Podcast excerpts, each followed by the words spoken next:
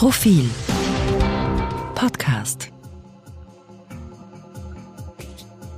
Als Erleuchteter hat man es heutzutage nicht leicht. Ständig ist man von geimpften Systemschafen umzingelt. Na, kein Wunder, wenn einem da der Geduldsfaden reißt. Willkommen zur Profilsatire von Rainer Nikowitz. Sie trägt diese Woche den Titel Lauter Trottel außer mir. Ich habe ja unlängst so ein Glück gehabt, ich kann es Ihnen gar nicht sagen. Es war auf dieser Demo gegen Diktatur und Faschismus am letzten Wochenende in Wien, wo sich die freiheitsliebende Elite versammelt hat. Ja, da hätten sie mich fast gekriegt. Und hätte ich nicht meine festen Stiefel angehabt, dann wäre die Impfung, die mir ein im Kanal versteckter Systemscherer geheimlich verpassen wollte, sicher auch gelungen. Aber so hat er es nicht geschafft, mir die Nadel ins Wadel zu rammen. Ich bin so erschrocken, wie der auf einmal von unten angegriffen hat, dass mir beinahe mein Judenstern runtergefallen wäre. Wobei, äh, direkt gesehen habe ich den Impfterroristen leider nicht. Ja, die sind da sehr geschickt. Ja. Da gibt es eigene Trainingscamps, wo man ihnen beibringt, rechtschaffene, stolze, freie Bürger aus dem Hinterhalt niederzuspritzen und dann schnell zu verschwinden, bevor man sie fassen und vor den Volksgerichtshof stellen kann. Aber ich habe da was gespürt bei den Füßen und, und dann schaue ich runter und sehe den Kanaldeckel neben mir. Und da musste ich natürlich, natürlich nur mehr eins und eins zusammenzählen, weil äh, was hätte das denn sonst sein sollen? Ein Bekannter von mir, der hat da leider weniger Glück gehabt, der Ansgar von der Viererstiege. Äh, der hat offenbar einen Spritzer von dem Impfstoff, den der Polizeihubschrauber über uns versprüht hat, eingeatmet. Naja, und am Tag darauf ist er mit dem Vogelkäfig Milch holen gegangen, hat mit einem Hydranten im Duett Hula Palu gesungen, äh, er war die zweite Stimme, und hat sich dann nackert auf die dritte Spur am Gaudensdorfer Gürtel gelegt, weil er sehen wollte, wie die Autos an ihm zerschellen naja, da sieht man wieder einmal, wie unfassbar gefährlich diese Nebenwirkungen sind. Aber das konnte das System beim Ansgar natürlich auch wieder nicht zugeben.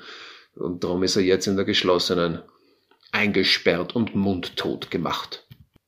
Das System schreckt ja vor nichts zurück. Das brauche ich Ihnen hoffentlich nicht zu erzählen. Nicht einmal davor, den Hersteller der Wunderwaffe Ivermectin zu einer Erklärung zu zwingen, in der er uns eindringlich davor warnt, sein Mittel gegen Corona einzunehmen. Ja, ist das zu fassen?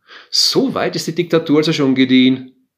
Ja, und dann versucht uns die Lügenpresse auch noch einzureden, dass Ivermectin von gentechnisch veränderten Bakterien produziert wird.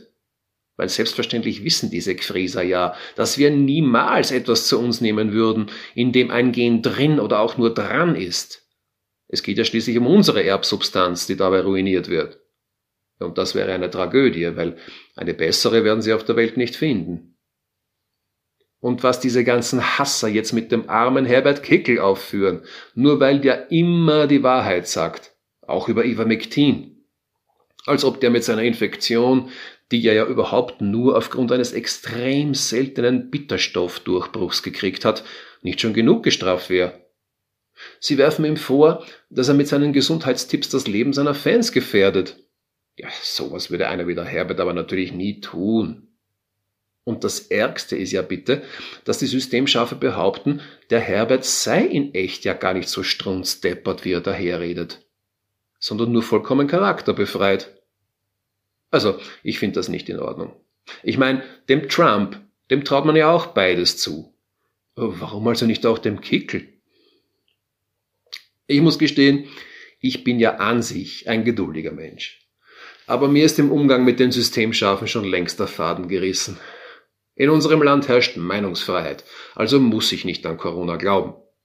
Aber viele erkennen das nicht an und wollen dauernd meine Meinungsfreiheit beschneiden nämlich durch ihre.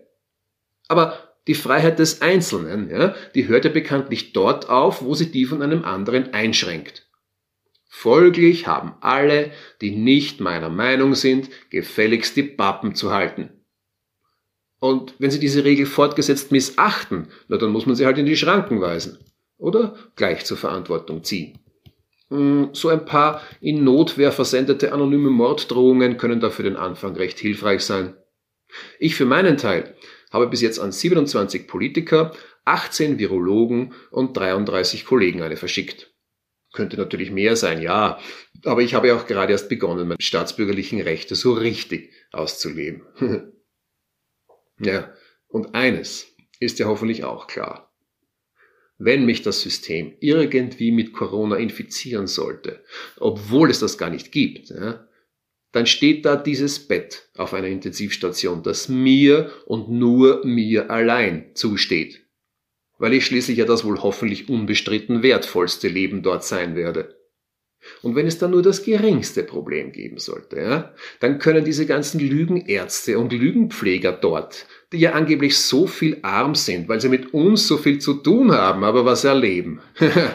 wir, wir können nämlich auch anders. Wir sagen, wo es lang geht. Denn wir sind das Volk und nicht etwa die anderen 80 Prozent.